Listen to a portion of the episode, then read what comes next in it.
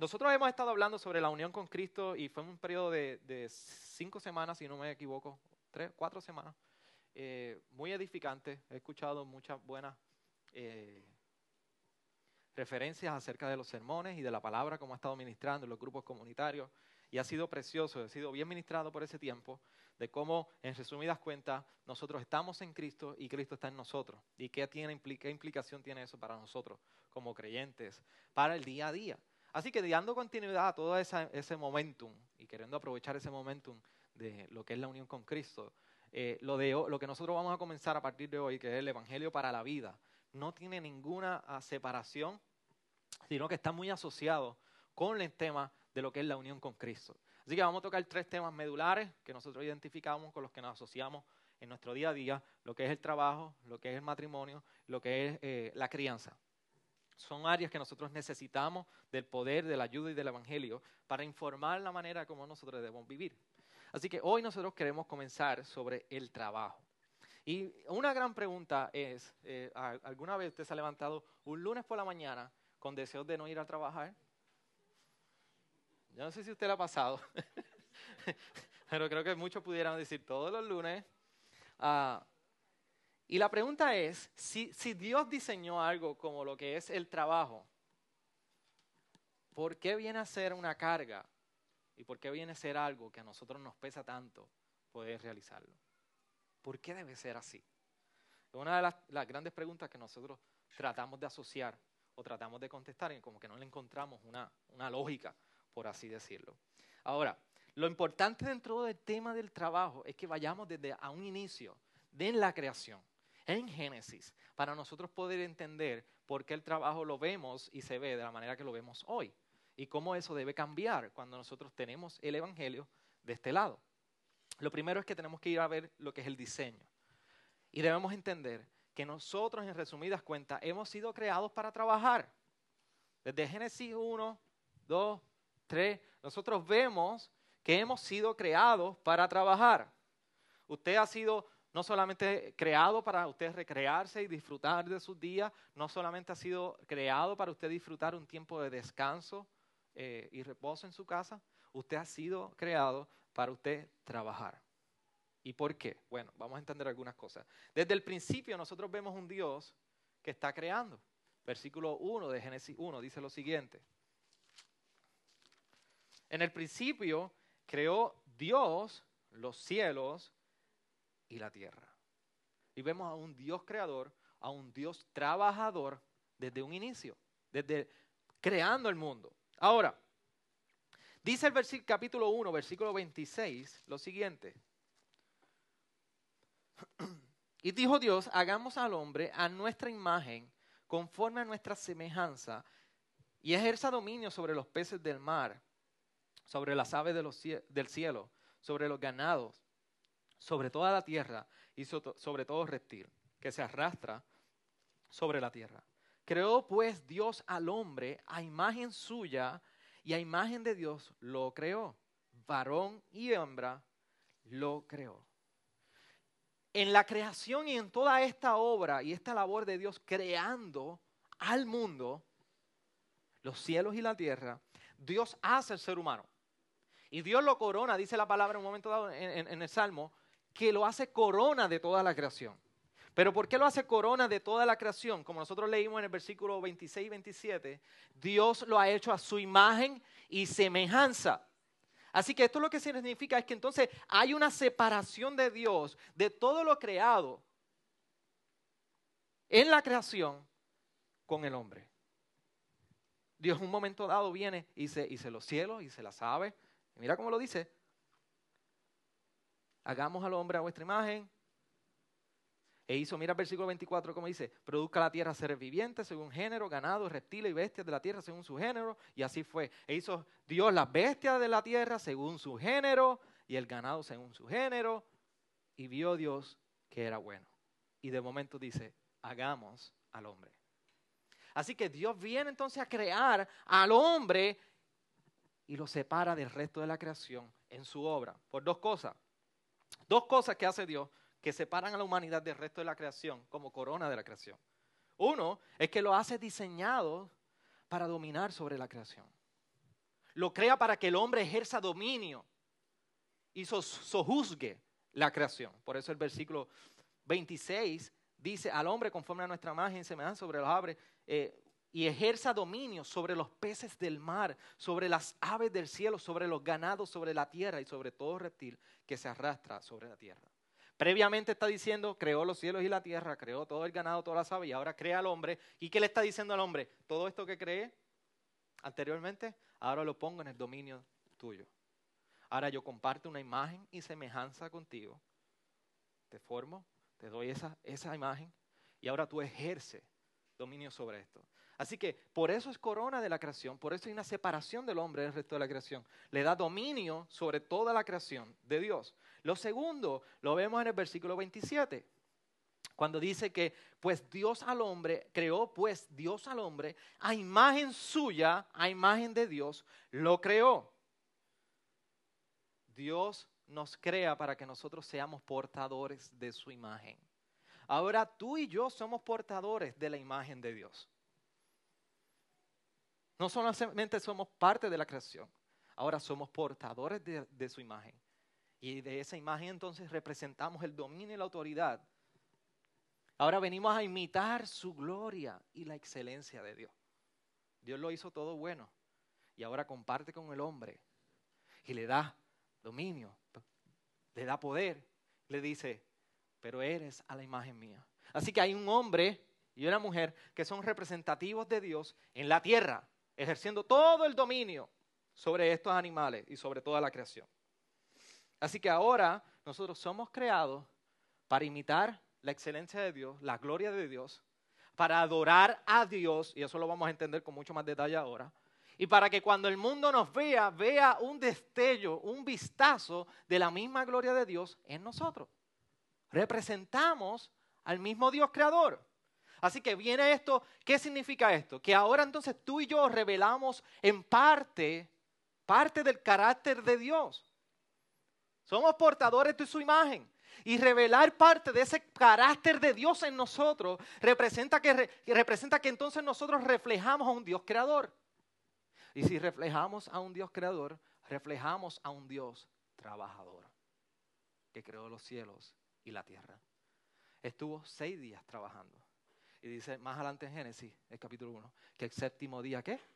Reposó. Trabajó, creó y reposó.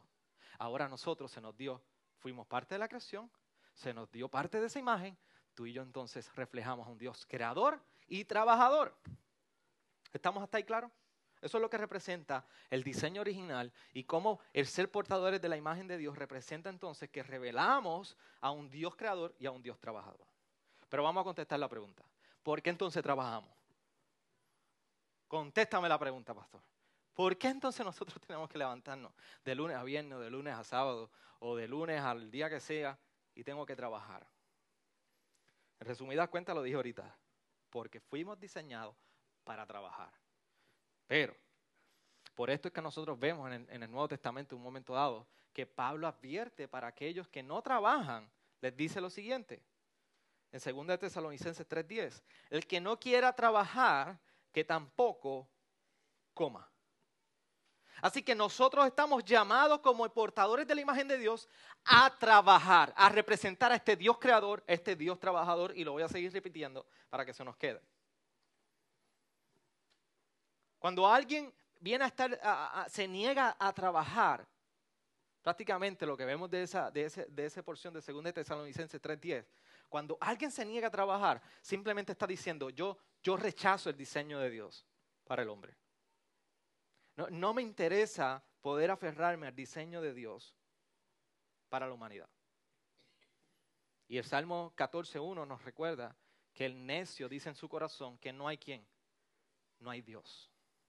Así que la palabra nos recuerda que nosotros negamos a Dios cuando decimos que no existe, pero también tenemos que entender que no solamente negamos a Dios cuando decimos que no existe, negamos a Dios cuando rechazamos su diseño para la humanidad, cuando rechazamos su diseño para nosotros. Estamos diciendo, Dios no existe.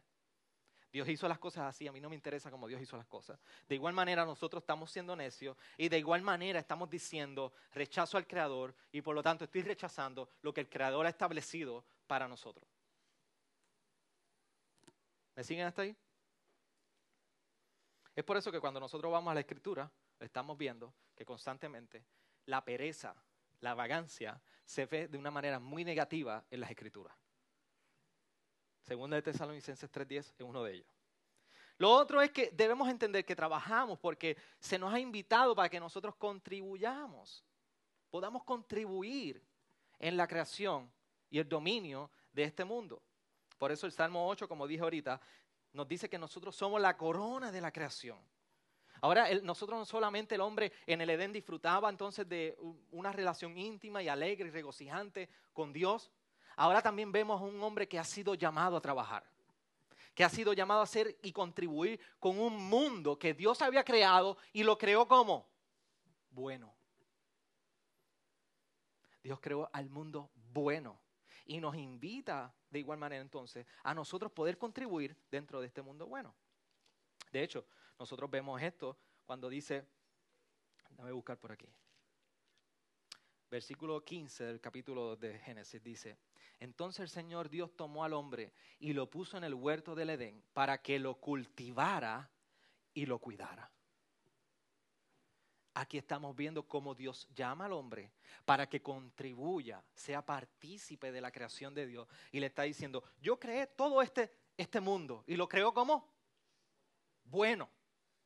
Crea al hombre a su imagen y semejanza y sobre toda esta creación le dice, tú vas a ejercer dominio autoridad sobre toda esta creación. ¿Para qué? ¿Qué le está diciendo? Para que entonces te unas conmigo en esta creación y ahora yo te pongo por mayordomo para que tú cuides de toda esta creación. Y por eso está diciendo en el versículo 15, entonces el Señor Dios tomó al hombre y lo puso en el huerto del Edén. Toma para que lo cultives y lo cuides. Y ahí vemos la interacción y cómo, cómo empieza el diseño de Dios en cuanto a él como trabajador e invitación al hombre para que trabaje. Así que el énfasis del hombre no fue que el hombre escogió, yo voy a trabajar. El énfasis es que vemos a Dios llamando y poniendo al hombre a trabajar. Es Dios quien hace la invitación del hombre a participar de la creación de Dios. Es la invitación de Dios quien pone al hombre para cuidar y trabajar y labrar el jardín del Edén. Por eso nosotros en un momento dado, en ese mismo versículo 15, dice que al final, como se describe la labor y el trabajo que se le fue asignado al hombre, lo describe como lo cultivará y lo cuidará y lo cuidará. Y la palabra que se utiliza ahí, en, eh, sabe que en el Antiguo Testamento se escribió en hebreo en, su mayoría, y en el Nuevo Testamento en su mayoría fue en griego. Así que en muchas ocasiones queremos ir a palabras originales de los manuscritos originales para entender cuál fue el significado que hoy quizás no lo podemos tener ese taste, ese sabor como, como, como, debe ser en un original, porque lo tenemos en español y a través de las traducciones se puede perder un poco de del sentido de lo que significa originalmente. Pero es la palabra lo que es aboda, aboda o abodá. Y esa palabra describe tres cosas, servicio, trabajo y adoración. Servicio, trabajo y adoración. Así que cuando el, autor en, Génesis 2.15 está hablando de cultivar y, que lo cuidara, está usando esa misma palabra, abodá, servicio, trabajo y adoración. ¿Qué quiere decir esto? Que Dios pone al hombre a trabajar en el Edén, porque no solamente es una labor o un trabajo, es un acto de adoración al Señor. La intención de Dios es que desde el principio nunca, nunca hubiera una división entre el trabajo que nosotros hacemos y la adoración que nosotros le damos a Dios. La intención siempre de Dios ha sido que el llamado vocacional, el trabajo al cual tú has sido llamado a trabajar, siempre sea un acto de adoración que honre su nombre con lo que tú haces. Desde que trabaja como Israel en el hospital, desde que trabaja como Francisco Mestroni, desde que él fumiga como Orlando. El más, maravilloso es el de Orlando. Matar la cucaracha para la gloria de Dios. Todos se necesitan. Deja que se le meta una plaga y usted se va a acordar de mí y se va a acordar de Orlando. Todos los trabajos de alguna manera deben estar entonces conectados con un acto de adoración, no importa cuál sea. Esa fue la intención de Dios en el principio, en su diseño. No separemos nuestra labor y trabajo de nuestra adoración. Debe ser uno. Por eso la pregunta que nosotros nos hacemos entonces, ¿para quién trabajamos? El Nuevo Testamento nos hace una buena referencia y lo vamos a citar en varias ocasiones a través del mensaje. Colosenses 3:23 al 24 nos dice, y todo lo que hagáis, hacedlo de corazón como para el Señor y no para los hombres, sabiendo que del Señor recibiréis la recompensa de la herencia. Es a Cristo el Señor a quien servís. Y esos son esos textos que tú dices, ¿eso está en la Biblia? ¿Eso estaba ahí? Si yo le había leído el capítulo 3 de Conocerse, pero eso está ahí.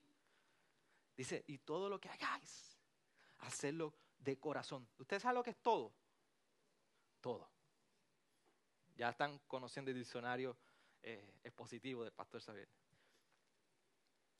La recompensa es, es del Señor. Punto. Y dice, es a Cristo, al Señor, a quien servís. Todo. Y está hablando de lo todo. ¿Qué hacemos? Ahora, ese es el diseño, ese fue en su diseño original. ¿Qué pasó entonces? ¿Es el trabajo una maldición? Pastor, porque yo siento que pareciera que el trabajo es una maldición. Déjeme decirle algo. Todo lo que hemos descrito es en Génesis 1, Génesis 2. La caída del hombre, el pecado, entra en Génesis 3. Y ahí, es donde decimos, oh, oh, no puede ser. Sí, puede ser. El trabajo fue dado en el inicio de la creación. El trabajo no fue dado como consecuencia del pecado. El, trabajo fue dado y fue parte, intención de Dios desde el diseño original. Dios no dio el, trabajo como un castigo para el hombre. Por eso es que estamos describiendo que la palabra que se utiliza comprende lo que es adoración, regocijo en el Señor y labor. En Génesis 3 que nosotros estamos viendo que entonces el pecado entra en la humanidad. Así que cuando miramos Génesis 1, Génesis 2, vemos al hombre, Adán y Eva relacionándose con Dios en plenitud, en pureza e intimidad con Dios. Así que vemos a un Dios que ha diseñado todo para que no sea doloroso, sino que sea un deleite. Pero entonces la pregunta, ¿y qué sucedió? Bueno, en Génesis 3 nosotros vemos que entonces la imagen fue quebrantada por causa del pecado y ahora todo ha sido afectado por este pecado. De hecho, nosotros estuvimos en una serie de Eclesiastés y el que no ha podido escucharla completa, yo le invito a que la escuche. Estuvimos alrededor de 11 semanas hablando sobre Eclesiastés. Mentira, 8 o 9. Y mira cómo un momento dado Eclesiastés nos está hablando precisamente de cómo ahora el trabajo viene a ser afectado por este pecado. Eclesiastés 2.11 nos recuerda lo siguiente, consideré todas las cosas, las obras de mis manos que habían hecho y el trabajo que me había empeñado. Y he aquí, toda era vanidad y tras y correr tras el viento y sin provecho bajo el sol el 20, 23 al 23 nos dice, por tanto me desesperé en gran manera por todo el fruto de mi trabajo con que me había afanado bajo el sol. Cuando hay un hombre que ha trabajado con sabiduría, con conocimiento y con destreza y da su hacienda al que no ha trabajado en ella, esto también es vanidad y un gran mal. Pues, ¿qué recibe el hombre de todo su trabajo y del esfuerzo de su corazón con que se afana bajo el sol? Porque durante todos sus días su tarea es dolorosa y penosa ni aún de noche descansa su corazón. También esto es vanidad. Este es el trabajo corrompido por el pecado. Y en Génesis 3, 17 19, donde mismo Dios le dice a Adán, por cuanto has escuchado la voz de tu mujer y has comido del árbol del cual te ordené, diciendo no comerás de él, maldita será la tierra por tu causa y aquí viene. Con trabajo comerás de ella todos los días de tu vida. Espinos y abrojos te producirá y comerás de las plantas del campo y con el sudor de tu rostro comerás el pan hasta que vuelvas a la tierra, porque ella fuiste tomado. Pues polvo eres y al polvo volverás. Ahora Génesis 3, 17 al 19 nos describe una nueva realidad y naturaleza del trabajo. Ahora se representa que la naturaleza y el contexto del trabajo ha cambiado. Eso es lo que representa esta maldición a causa del pecado. Lo segundo es que ahora estaremos trabajando con personas quebrantadas en un ambiente quebrantado y como yo, quebrantado. Somos personas quebrantadas trabajando en un mundo quebrantado. Eso es lo que ha causado el pecado. Por eso cuando, cuando usted se da un golpe, ¿qué usted hace? Cuando usted se da un golpe, ahora nadie hace nada, son los más santos. Cuando usted se da un golpe, ¿qué usted hace? Grita. Dice, ¡ay! Gime, se pincha. Si usted es un hombre, grita como un hombre. Yo espero. Si usted es una mujer, grita como una mujer. Pero todos reaccionamos. Usted no deja el dedo ahí para la puerta del carro y que se cierre y se abre. eso no duele. Usted gime. El pecado en nosotros ha causado un dolor. Y ha provocado en nosotros que un gemido que muy bien Pablo lo describe en Romanos 8, 22 y 23, cuando dice de la siguiente manera lo que causó el pecado al entrar en este mundo. Pues sabemos que la creación entera aún gime y sufre dolor de parto hasta ahora. Y no solo ella, sino que también nosotros mismos, que tenemos las primicias del Espíritu, aún nosotros mismos gemimos en nuestro interior aguardando ansiosamente la adopción como hijos, la redención de nuestro cuerpo. El pecado ha puesto un dolor en nosotros que nos lleva a ansiar, a desear y anhelar el día de esa redención y consumación eterna, donde nuestros cuerpos ya no estarán sufriendo la carga del trabajo, del pecado y de la maldad, sino que seremos transformados en gloria. Así que mientras ahora, está sucediendo esto, Pablo nos describe que esto ha provocado un gemir en nosotros, un dolor por el pecado, por eso la vida, mira, Jesús me das cuenta, por eso la vida duele. Por eso la vida es difícil. Porque el pecado nos ha dado y nosotros gemimos de dolor. Y ese gemido para nosotros que tenemos las primicias del Espíritu, que es lo que fue dado en, el Señor Jesucristo, nosotros aguardamos deseando. Por eso la esperanza del creyente no está en la tierra. Por eso la esperanza tuya y mía no está aquí nada de lo que nosotros vemos. La esperanza del creyente es prácticamente el libro de Apocalipsis, que mucha gente dice que, es lo peor. Apocalipsis 21, cielos nuevos y tierra nueva. Ese es nuestro anhelo. Que un día estaremos con, gloria con nuestro Señor Jesucristo, que todas las cosas serán nuevas. Así que aguardamos ese periodo.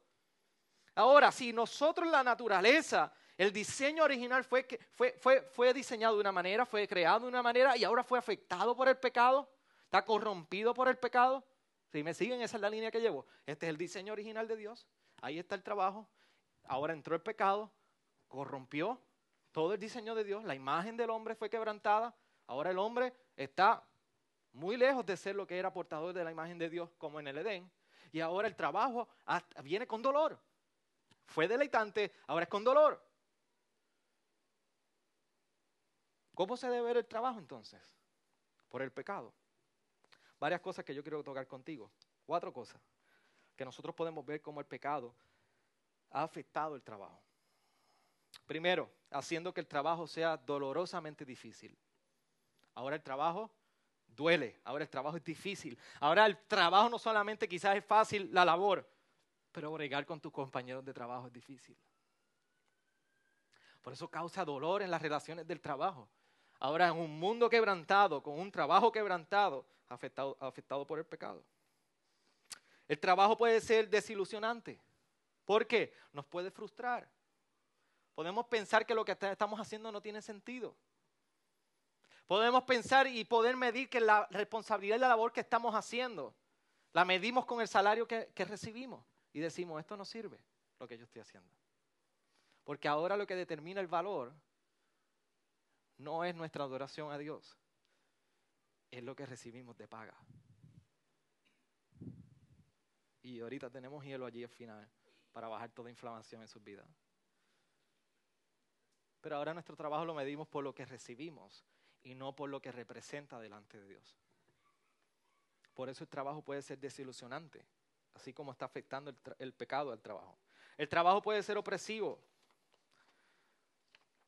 De hecho, Proverbios 13, 23 nos, presenta una imagen del pobre que mientras su, granero está, lleno, todo está bien, pero al, al momento que llega la injusticia, se ve afectado el pobre. El trabajo puede ser opresor. Sabemos la historia de las leyes laborables. Las leyes laborables en muchos momentos existen, en gran causa existen para proteger al trabajador.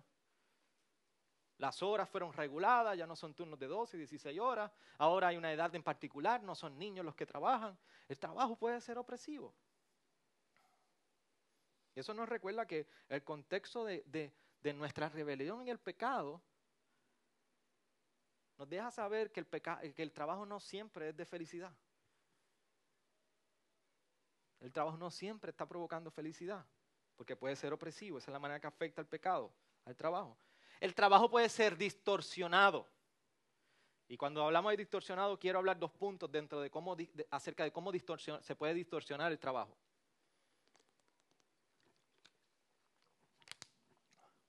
Uno, ¿cómo el trabajo es distorsionado? Bueno, con la idolatría al trabajo. Ahora, en vez de tú poder adorar a Dios a través del trabajo, ahora tú adoras al trabajo. En Lucas 12:20 vemos la, la, parábola del joven necio que está acumulando, acumulando, acumulando y se quiere echar para atrás, disfrutar de todo lo que está acumulando. ¿Y qué dice? Que llegó la hora en que Dios fue a buscarlo y le dice, necio, ¿para qué tú acumulas tanto en tus graneros si ahora claman por tu alma? ¿Cómo tú sabes que tu trabajo se ha convertido en idolatría? ¿Cómo tú sabes que tú estás idolatrando tu trabajo? Te voy a decir algunas cosas que no se limitan a, pero sí te pueden dar un buen, una buena idea acerca de cómo puede ser tu trabajo una idolatría. Primero, se ha convertido tu fuente de satisfacción. Tú encuentras la única satisfacción en el trabajo. Segundo, tu trabajo consiste en tú tener una buena reputación y un buen nombre para que hablen de ti. En eso se basa tu trabajo. Y tercero, tu trabajo se, se, basa en tener un impacto que sea notable y que trascienda las esferas de donde tú trabajas, de la compañía, de tu negocio, etc. Miras tu trabajo como un medio para exaltarte a ti mismo y un medio donde tú encuentras la satisfacción en resumidas cuentas. Ahora la pregunta es, ¿cómo atendemos la idolatría? ¿Cómo respondemos a esta idolatría en el corazón nuestro hacia el trabajo? Primero, arrepentimiento. Reconocer que el trabajo es un acto de adoración. Y eso nos va a permitir a nosotros encontrar la verdadera satisfacción y gozo que no se encuentra en el trabajo, se encuentra en Dios.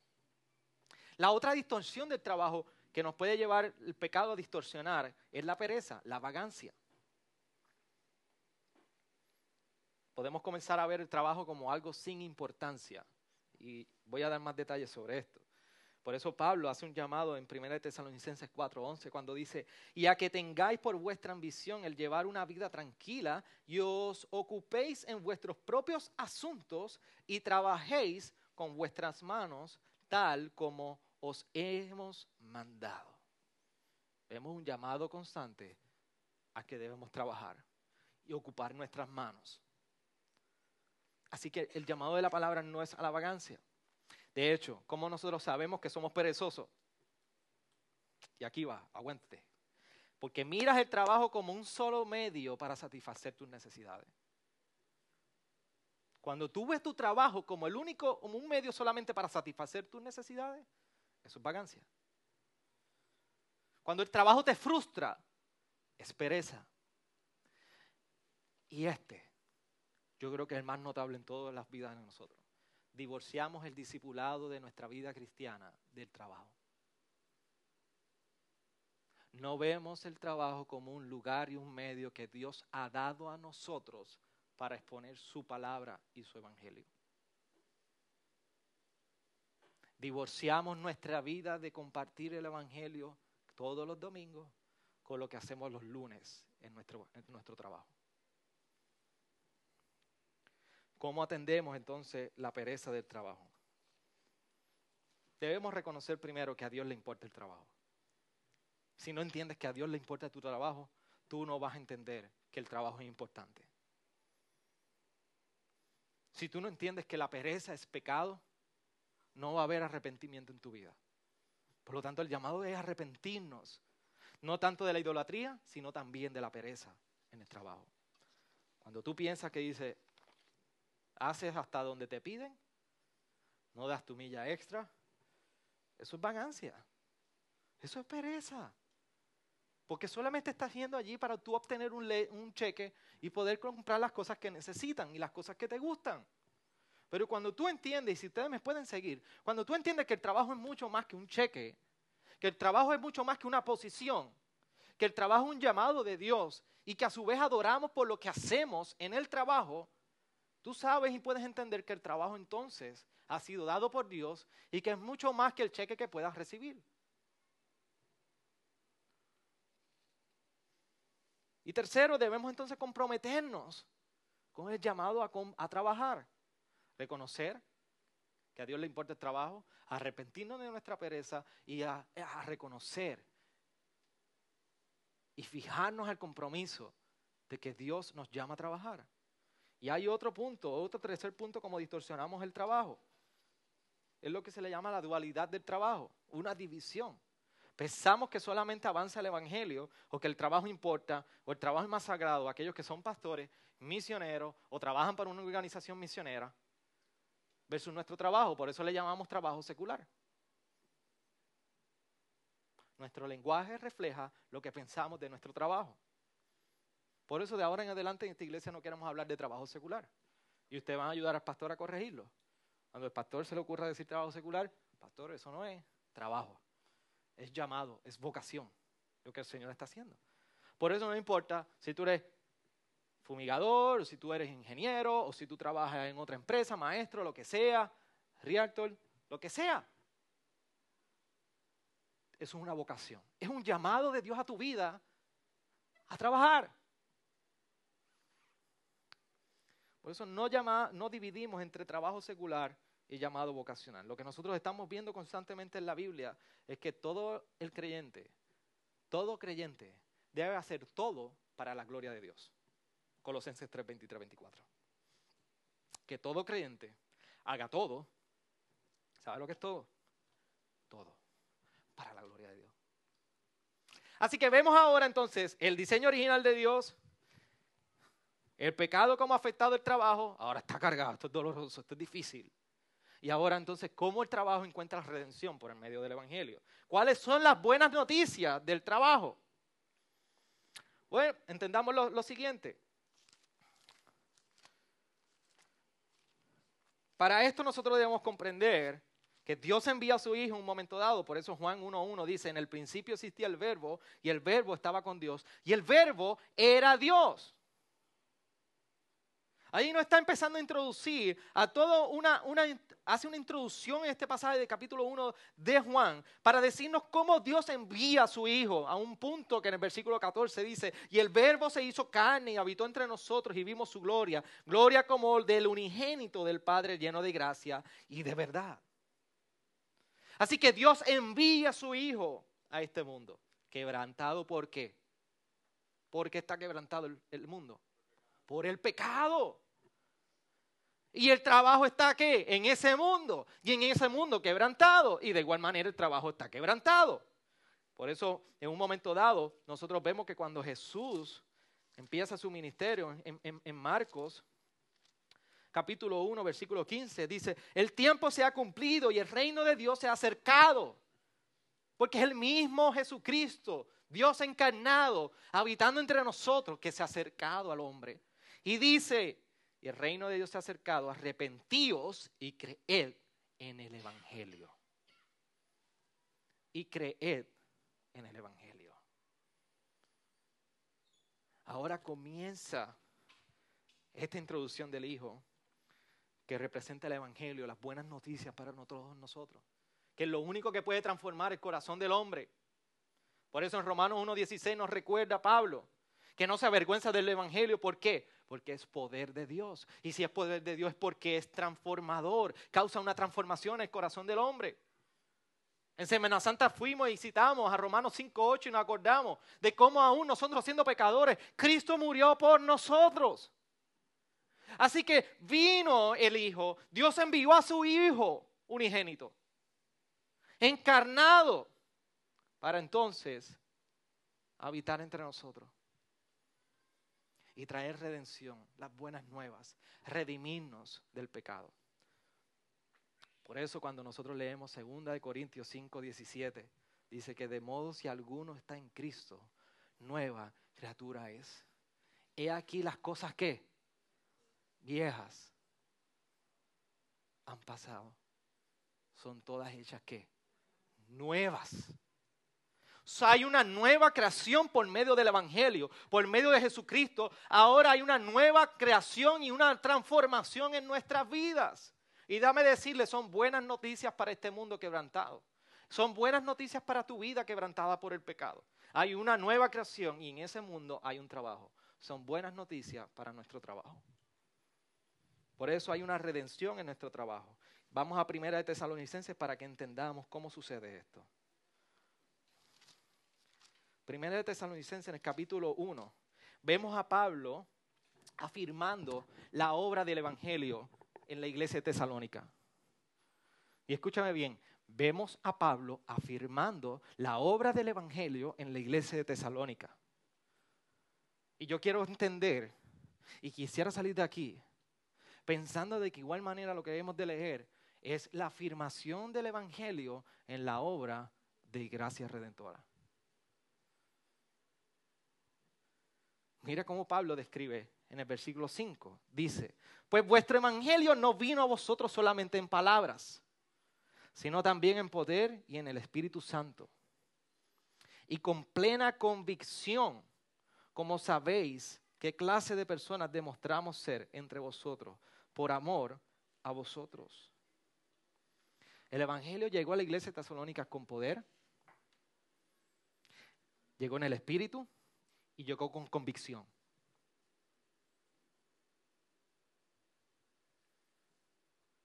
Con poder, con espíritu y convicción. Así describe la Pablo la obra del Evangelio en la iglesia de Tesalónica. Mira cómo más adelante en versículos 9 y 10 dice de la siguiente manera. Pues ellos mismos cuentan acerca de, de nosotros, de la acogida que tuvimos por parte de vosotros y de cómo os convirtéis convertisteis de los ídolos a Dios para servir al Dios vivo y verdadero. Versículo 9, ¿qué está diciendo? Hubo una, una conversión, hubo una transformación. Tú servías a un ídolo y ahora te reconociste como pecador y te volviste al Dios verdadero. Versículo 10, para servir al, al, Dios vivo y verdadero y esperar de los cielos a su Hijo, al cual resucitó de entre los muertos, es decir, a Jesús, quien nos libra de la ira venidera. Ahora se han vuelto al Dios verdadero y ahora aguardan la esperanza de que va a volver un día Jesucristo, el mismo que los ha librado de la ira venidera. Así que vemos una iglesia que ha recibido el Evangelio con poder, Espíritu Santo y convicción. Y ahora de igual manera entonces se han vuelto de todos sus ídolos a adorar, adorar, adorar al Dios verdadero. Mientras aguardan a su Salvador con plena convicción de que ahora han sido librados de la ira venidera. ¿Será el caso tuyo y mío? ¿Así ha llegado el Evangelio a tu vida? Con poder en el Espíritu Santo y convicción. ¿Te has vuelto de tus ídolos? Incluyendo la idolatría de tu trabajo, que por causa del pecado te puede llevar a distorsionarlo. ¿Puedes tú decir que hoy adoras al Dios verdadero? Porque entonces cuando conectamos que servimos al Dios verdadero, adoramos al Dios verdadero, nuestro trabajo es parte de esa adoración. Por eso más adelante, en el capítulo 4 de Tesalonicenses, versículos 11 y 12, dice lo siguiente. Pablo describiendo y haciendo un llamado a la iglesia, dice, y a que tengáis por vuestra ambición el llevar una vida tranquila y os ocupéis en vuestros propios asuntos y trabajéis con vuestras manos tal como os hemos mandado, a fin de que os conduzcáis honradamente para los que de afuera, para con los de afuera, y no tengáis necesidad de nada. Pablo está hablando ahora de cómo ha llegado el Evangelio y ahora en este capítulo 4 nos está diciendo cómo las implicaciones del Evangelio, cómo el Evangelio nos lleva a vivir una vida totalmente distinta, honradamente, poniendo nuestras manos a trabajar, siendo de testimonio los de afuera. Eso es lo que está diciendo. Que tengáis por vuestra ambición el llevar una vida tranquila. Y os ocupéis en vuestros propios asuntos y trabajéis con vuestras manos tal como os hemos mandado, a fin de que os conduzcáis honradamente para los de afuera y no nos falte nada. Qué hermosa promesa de que el Señor ha de suplir mientras tú pones las manos a trabajar. Qué hermosa promesa que Dios da frutos. Tú trabajas, pero quien da los frutos es el Señor. Así que Pablo está invitando a la iglesia a considerar estas implicaciones del Evangelio. Y esto incluye el trabajo.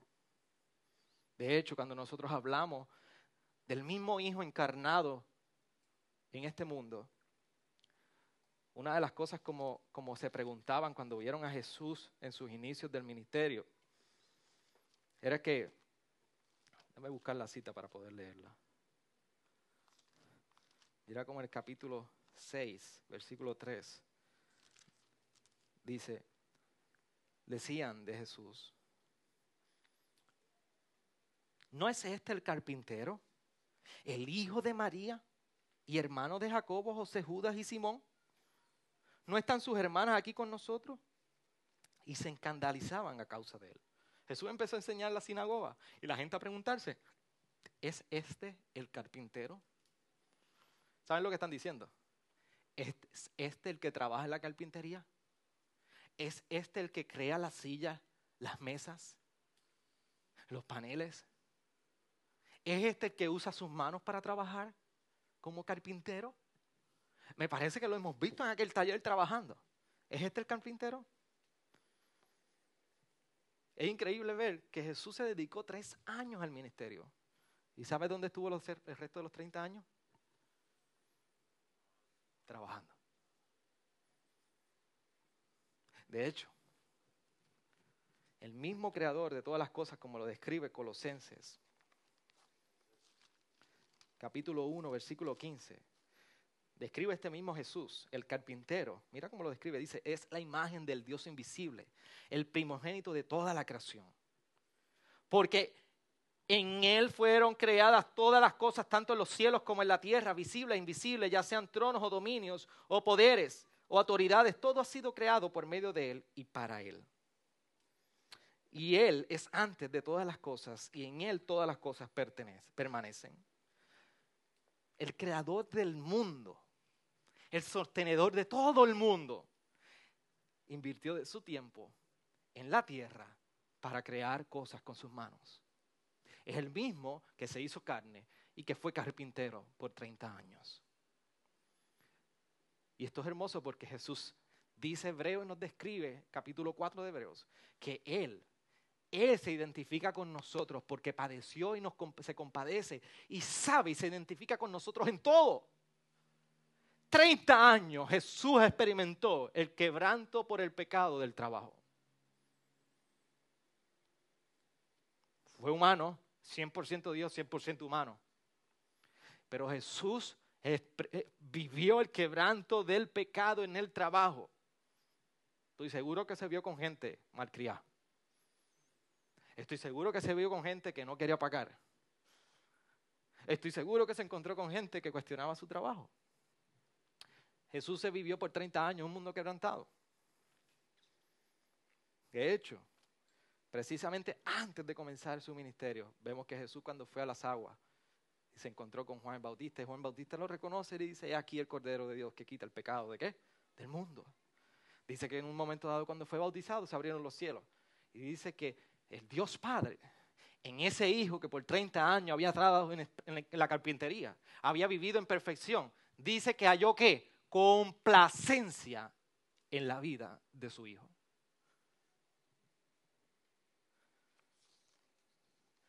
En Jesús nosotros entonces vemos una invitación sobre el trabajo. En Mateo 11, 28 nos dice, venid a ti todos los, venid a mí todos los que estáis cansados y cargados y yo os haré descansar. Tomad mi yugo sobre vosotros y aprended de mí que soy manso y humilde de corazón y hallaréis descanso para vuestras almas Ahora tú y yo quizás por causa del pecado no vivimos la vida de descanso en el Edén. Pero es por medio del yugo de Cristo que tú y yo podemos encontrar el descanso en esta vida, aún de un trabajo quebrantado por el pecado.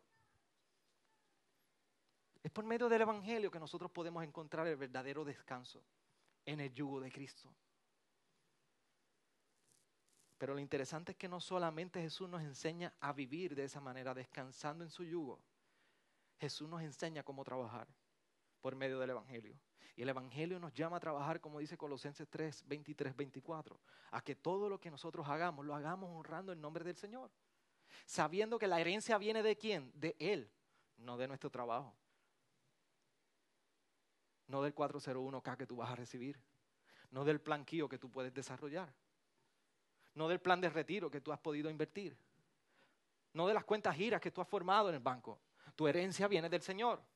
No es que tú sirves al trabajo, al Señor, al, jefe de tu trabajo, al repugnante, al bueno, al supervisor que no te cae bien. Tú sirves a Cristo, es tu Señor. A Él tú sirves. Por lo tanto, tu trabajo va reflejado como si le sirvieras a Él. Por esto, cuando nosotros llegamos al Evangelio, nosotros podemos entender que todo paradigma, toda forma de nosotros ver nuestro trabajo tiene que cambiar. Y voy a empezar por la primera, por nuestra actitud. Y aguántese bien ahí. Que todos los lunes en la mañana no me diga usted que tiene la mejor actitud para ir al trabajo. Porque cuando usted va al trabajo todas las mañanas, que se levanta de camino al trabajo, siempre lo acompaña una actitud. Unos días buenos, unos días malos. Usted va al trabajo acompañado de una actitud. Y dame decirle algo. Filipenses nos recuerda en el capítulo 2 que nuestra actitud debe ser como la de Cristo. No dice que en algún momento y hace unas excepciones. Primera de Tesalonicenses nuevamente. Mira cómo Pablo en capítulo 5, versículo 16 al 18 dice, estás siempre gozosos Orad sin cesar, dar gracias en todo, porque esta es la voluntad de Dios para vosotros en Cristo Jesús. Así que usted se podrá levantar y diciendo, Señor, este trabajo, ¿cuál es tu voluntad para mí? Este bendito trabajo. Pues dame decirte que Dios te llama a vivir cada mañana, cada lunes, cada martes, cada miércoles, cada jueves, cada viernes y los fines de semana gozosamente orando en todo momento y reconociendo en gratitud que esa es la voluntad de Dios para tu vida. Yo no veo la Biblia que me diga ahí que hay múltiples voluntades de Dios para nosotros. La voluntad de Dios es que viva en gratitud a Él, orando y gozoso en todo tiempo. Así que tu actitud representa lo que tú llevas dentro. Y si tú llevas a Cristo, muchos se darán cuenta de que Cristo está en ti por tu misma actitud. Así que la manera que tú manejes tu actitud para el trabajo y en el trabajo es lo que habla del Cristo que vive en ti y a quien tú adoras. Puede decirnos, puede decir la actitud nuestra a los que nos rodean en los compañeros de trabajo. Pueden decir que nuestra actitud les recuerda a ellos a Cristo. La actitud que, nosotros, que ven en nosotros en el trabajo y llegando al trabajo y esas mañanas, la manera que vamos al almuerzo y salimos al almuerzo y vamos, vamos por la tarde, esa actitud con la que nosotros llegamos, pueden decir nuestros compañeros de trabajo, ¿sabes qué? Tu actitud de cómo tú te acercas al trabajo me recuerda a Jesús.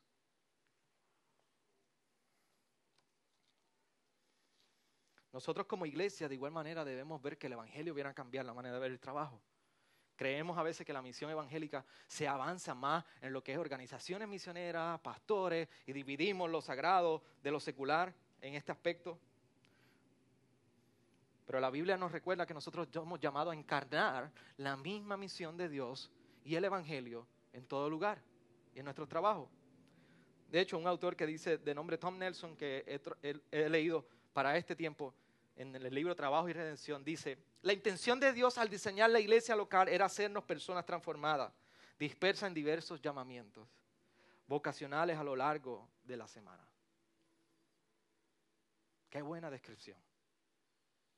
Dios nos ha creado totalmente distintos, con portadores de su imagen, haciendo diferentes cosas con un mismo llamado adorar a Dios y reconocerle aún en nuestro trabajo. De hecho, pensamos que a veces el Espíritu Santo ha sido dado para nosotros hacer actividades en masa, con bocina, evangelismo, unos días en particulares en el calendario. Es ok, está bien con eso, no hay problema. Pero ¿sabes qué? El Espíritu Santo fue dado a cada uno de nosotros para que seamos testigos en todo momento. Por eso Pedro le recordaba a la iglesia que estaba dispersada por la persecución. En el capítulo 2, versículo 12, cuando dice, mantened entre los gentiles una conducta irreprochable, a fin de que en aquello que os calumnian como malhechores, ellos por razón de vuestras buenas obras, al considerarlas, glorifiquen a Dios en el día de la visitación o de la salvación, de acuerdo a la versión que usted tenga. ¿Sabe lo que es eso? Que el Señor nos llama a ser testigos de este Evangelio en todo momento, incluyendo nuestro trabajo, e incluso gente que quizás no son simpatizantes de la fe, van a poder ver nuestras buenas obras, nuestra excelencia en el trabajo, porque lo hacemos con excelencia, lo vamos a hacer bien, porque estamos adorando a Dios. Es el llamado de Dios para nuestra vida. Y van a ver vuestras buenas obras y en un momento dado van a tener que reconocer y a glorificar al Dios al que tú y yo le servimos. Recuérdate que tú puedes ser el único contacto del Evangelio que una persona puede tener en tu trabajo. Tu trabajo entonces se vuelve un campo misionero todos los días.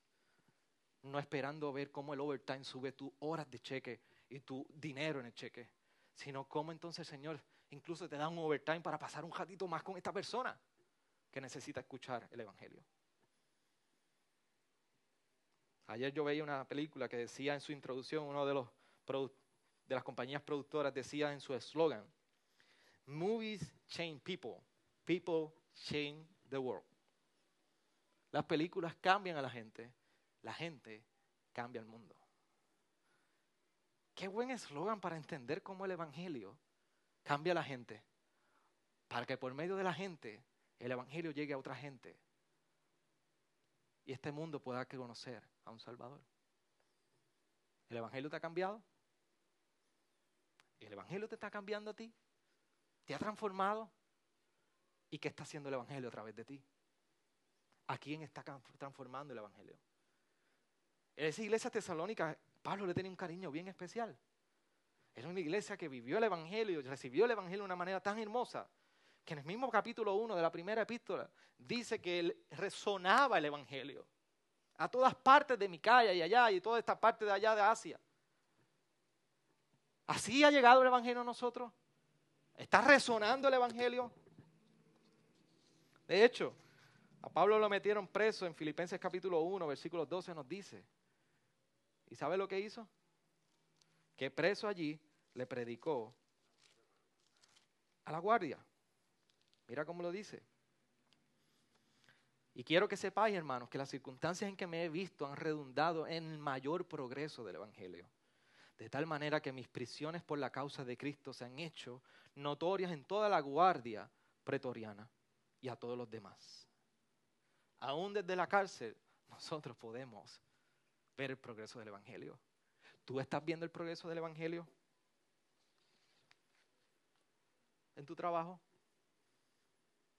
Cuando nosotros vemos el Evangelio, el diseño original, cómo fue quebrantado y cómo el Evangelio viene a redimir a través de la persona de Jesús, Jesús lo cambia todo. Jesús te da un nuevo jefe. Tú trabajas ahora para Él. Jesús te da una nueva tarea.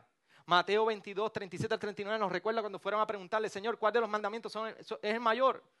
Y Él le dice, amarás a tu Dios con todas tus fuerzas. Y le dice, el segundo es que, similar a este que amarás al prójimo como a ti mismo. Esa es tu tarea en el trabajo. Amar a Dios, exaltándole y adorándole con lo que hace, pero velando el bien de los demás, velando cómo tú puedes ayudar y servir al otro, incluso compartiendo el Evangelio. Así que en Jesús tenemos un nuevo jefe, en Jesús tenemos una nueva tarea y en Jesús tenemos una nueva recompensa. Ya nuestro, nuestro jefe no es terrenal, nuestras tareas no son terrenales y nuestra recompensa no es un cheque. La recompensa viene en Colosenses 3:24, nos, recuerda que la herencia y esta recompensa viene del Señor. Así que en nuestro día a día, el Evangelio viene a transformar y a traer una libertad todos los días de nuestra vida. ¿Cómo los trae? Te comparto rápidamente seis puntos, cómo trae libertad Jesús en nuestro trabajo. Trabajar para Jesús nos da libertad para adorar a Dios en nuestro trabajo. Nos da la libertad para adorarle. Segundo, trabajar para Jesús nos da libertad para servir a otros desinteresadamente. Porque ya no consiste en nuestra tarea del trabajo, ya no consiste en mis horas de trabajo. Ahora yo busco oportunidades de servir a otros. Trabajar para Jesús nos da la libertad para confiar en Dios en nuestro lugar de trabajo. En los días difíciles, en Jesús podemos ir y descansar. El día que el negocio no va como debe ir, ese día puedes descansar en Jesús. El día que el trabajo no te está saliendo como debe salir, tú dices, puedo descansar hoy en Jesús. El día que no estás viendo los frutos como tú esperabas en tu trabajo terrenal, como sabes que es un llamado, una vocación, tú puedes descansar en Jesús. Trabajar para Jesús nos da libertad para hacer nuestro trabajo bien. Porque ahora tú no haces tu trabajo para complacer a un jefe repugnante. Ahora tú haces el trabajo para honrar a Dios. Trabajar para Jesús nos da la libertad para tener gozo y deleite en nuestro trabajo.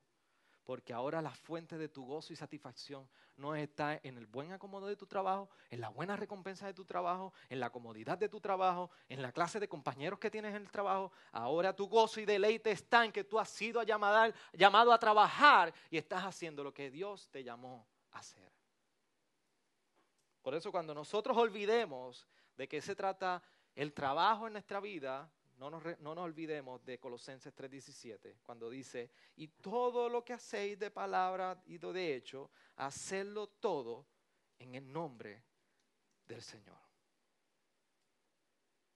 El Evangelio por medio de Jesús lo cambia todo. Eso incluye nuestro trabajo. ¿Qué tal si damos gracias al Señor por el trabajo que ha dado a nuestra vida? Oremos.